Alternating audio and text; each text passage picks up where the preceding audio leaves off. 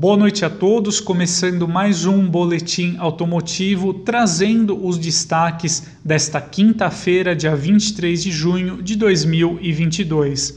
O principal fato aí no cenário automotivo aqui no Brasil hoje foi o lançamento do Fiat Scudo aqui no país. Bom, o modelo é um furgão intermediário que ocupa então o espaço deixado pelo Doblô Cargo no portfólio da Fiat aqui no Brasil. Então, a nova gama aí de veículos comerciais da Fiat começa no Fiorino, que tem uma capacidade volumétrica aí de 3,3 metros cúbicos, vai então aí para o Escudo, que pode acomodar até 6,1 metros cúbicos e chega até o Ducato, que tem configurações entre 8 e 15 metros cúbicos. Bom, o escudo ele chega aqui no Brasil então uh, em configurações térmica e 100% elétrica, no caso aí o e-escudo, que será destinado a empresas uh, que já estão mais focadas aí na questão ESG, desejam, estão realizando já uma migração para veículos de transporte urbano com propulsão apenas 100% elétrica. No caso do escudo turbo diesel, né, ele conta aí com motor 1.5, é, capaz de oferecer aí 120 cavalos, 30,5 kgfm de torque e esse motor trabalha em conjunto com uma transmissão manual de seis marchas e o escudo turbo diesel tem aí somente tração dianteira. Um ponto muito relevante é, do escudo que foi bem enfatizado pela Fiat é a questão do baixo consumo e também do baixo custo de manutenção aí, então perfazendo um custo total de propriedade bem competitivo para o modelo. O escudo é bem interessante destacar que ele conta com um sistema start-stop, essa tecnologia aí que desliga o motor né, quando ele não está em uso durante uma parada de semáforo, por exemplo. Então isso colabora muito para a economia em ciclo urbano. No caso do consumo uh, na cidade do escudo, ele é de 12,4 km por litro e com um tanque de 69 litros, o modelo consegue uma autonomia aí em torno de 800 km. É interessante a gente destacar esse fato porque alguns concorrentes diretos do escudo aqui no Brasil alcançam médias de consumo urbano na casa de 10 km por litro. E eu gostaria de compartilhar com vocês uma projeção feita pela Fiat que ao longo de 100 mil quilômetros o dono de um escudo terá economizado em torno de 12 mil reais com combustível, graças a essa diferença aí acima de 2 km por litro no ciclo urbano no consumo de diesel. Né? Então é algo bem relevante no caso de empresas, até profissionais autônomos que trabalham aí com transporte de carga, essa economia, um carro mais econômico é vital para o sucesso aí do negócio, né? para a pessoa ter uma lucratividade maior. Então é bem interessante. Já no consumo rodoviário, a média de 11,9 km por litro, que ainda assim é muito boa. Né? O escudo ele tem uma capacidade de carga para uma tonelada e meia.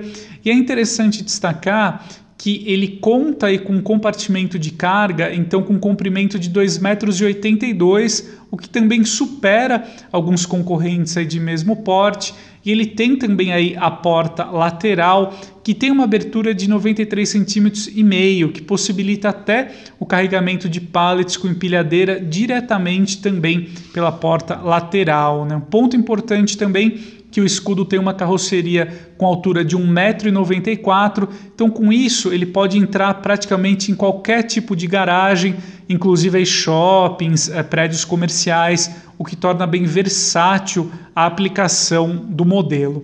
Bom, a versão mais barata do escudo será a cargo, com preço sugerido de 187.490 e ela poderá ter aí várias opções de transformação, né, como ambulância, pet shop móvel, oficina móvel, entre outras.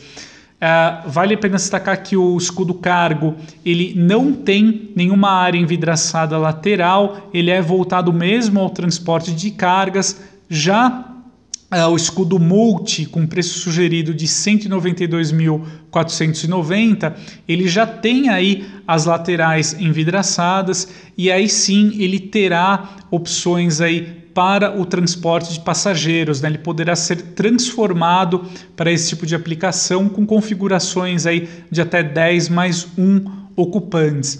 Eu achei bem interessante também uma opção que a Fiat vai oferecer por meio aí das suas empresas parceiras homologadas para as transformações do escudo. No caso do escudo multi, será uma opção de transformação chamada Femilicar que aí ele traz o acabamento interno mais refinado, ele tem oito lugares, recebe assentos com revestimento interno de couro, uh, eles, esses assentos também são reclináveis e o modelo com essa configuração de oito lugares, ainda consegue transportar 850 litros de bagagens, o que é uma opção interessante para famílias aí mais numerosas, né, que desejam um carro mais confortável, bom aí para viagens, deslocamentos aí mais longos, então opção aí bem interessante, né?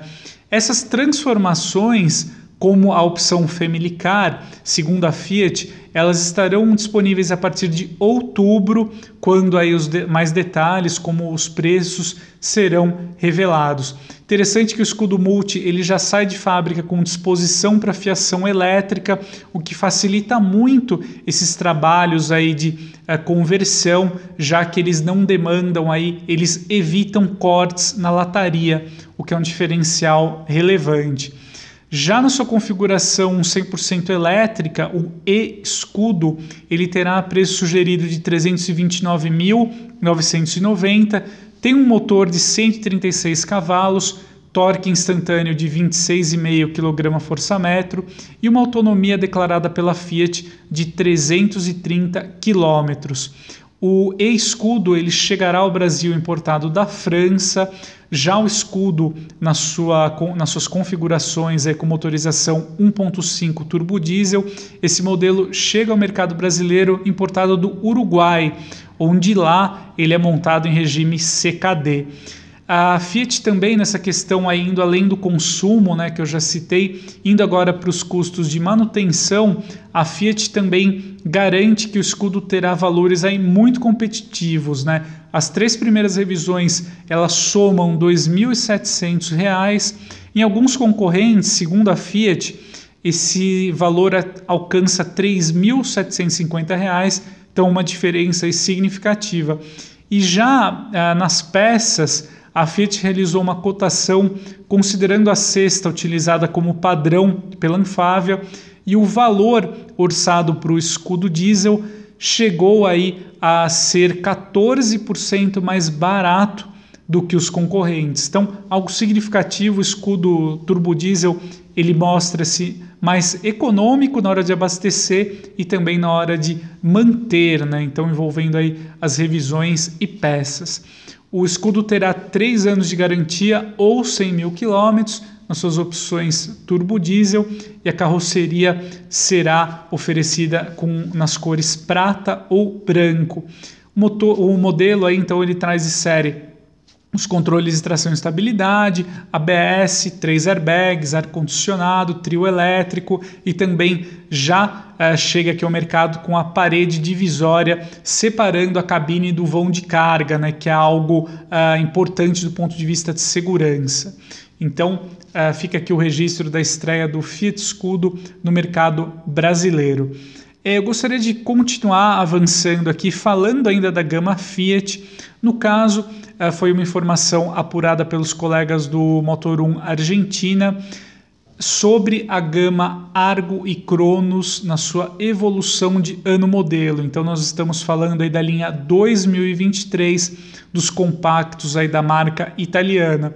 Nós já sabemos que o grande destaque uh, do, tanto para o Argo quanto para o Cronos em 2023 ficará por conta da introdução da opção mecânica 1.3 CVT, tanto aí para o hatch quanto para o sedã, que deve trazer aí muito mais competitividade comercial para os dois modelos. E segundo agora o Motor 1 teve acesso lá na Argentina, né, alguns concessionários já estão é, na iminência de receber o modelo, então já estão divulgando o produto aí para os seus potenciais clientes e por lá eles já divulgaram um catálogo trazendo as novidades para o modelo além da questão mecânica, né? Então, o tanto Argo quanto o Cronos, eles receberão aí uma nova grade dianteira com mais detalhes cromados, as rodas de liga leve eh, oferecidas aí nos diferentes catálogos do modelo, elas serão aí eh, renovadas visualmente e também na parte interna os dois modelos aí tanto Argo quanto Cronos eles ganham o mesmo volante do Pulse. Então o conjunto aí é apenas um, um conjunto de alterações sutis tanto para o Argo quanto para o Cronos, mas a grande novidade mesmo, mais relevante para a dupla, fica por conta da introdução do motor 1.3 associado ao câmbio automático CVT, provavelmente no catálogo Precision, que volta aí para a gama dos dois modelos. Então, com isso, nós teremos uma interessante opção automática para quem busca um hatch ou um sedã compacto. A previsão é que o Argo e o Cronos 2023 eles serão apresentados agora em julho, estão chegando em breve aqui ao mercado brasileiro. Avançando aqui no nosso terceiro tema, eu gostaria de destacar a apresentação do RAV4 em sua linha 2023 na Europa. Bom, então o SUV médio, que também é comercializado aqui no Brasil, ele preservou aí a mecânica híbrida, né? No caso aí também oferecida aqui no Brasil, mas ele contou aí com algumas evoluções interessantes, principalmente na cabine em especial envolvendo a conectividade. Bom, finalmente a Toyota vai substituir aquela tela para central multimídia que é bem estranha, né? não combina com um carro moderno, como é o caso do RAV4, que tem uma é, foi atualizado recentemente, né? então ele troca ali aquela tela com aquela, aquele prolongamento plástico logo atrás ali, né? que não cai muito bem, não cria um visual muito interessante então essa tela será abandonada e o modelo ganha então aí um display no estilo flutuante com uma tela de 10 polegadas e meia, então bem mais interessante com um visual muito melhor ali para a composição do painel.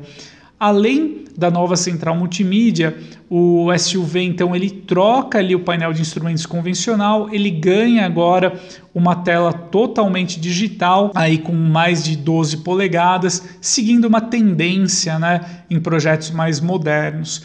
Precisamente, o novo painel de instrumentos digital do RAV4 tem uma tela de 12,3 polegadas. O SUV também ganhou alguns avanços para o seu pacote o Toyota Safety Sense de assistente de condução.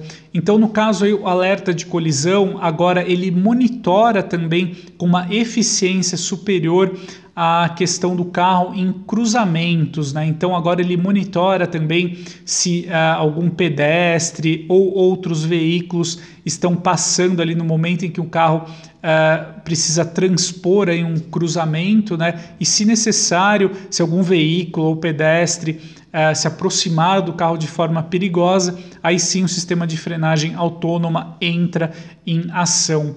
O modelo também ganhou aí uma uma funcionalidade mais completa para o seu assistente permanência em faixa, que agora também uh, monitora inclusive pedestres uh, que possam aí entrar na frente do carro, então ele já desvia o carro de uma forma automática, evitando aí qualquer acidente. E também, ainda sobre o assistente de permanência em faixa, o recurso agora ele também monitora veículos que estão uh, no sentido oposto em relação ao RAV4, aí no caso, e se eles se aproximarem do carro também de forma perigosa, ele realiza um desvio do modelo para evitar aí qualquer colisão.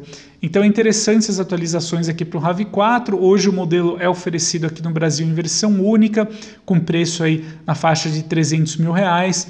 O RAV4 ele é importado aqui ao país na sua configuração híbrida convencional, que conta com motor 2.5 a gasolina associado a outros três motores elétricos com uma potência combinada do conjunto de 222 cavalos. Um grande diferencial do RAV4 no segmento é que ele conta com tração integral. É um modelo bem interessante, com bom espaço interno, muito eficiente, graças ao seu conjunto propulsor eletrificado. Também um modelo muito confortável, é uma proposta bem interessante para quem deseja um SUV familiar.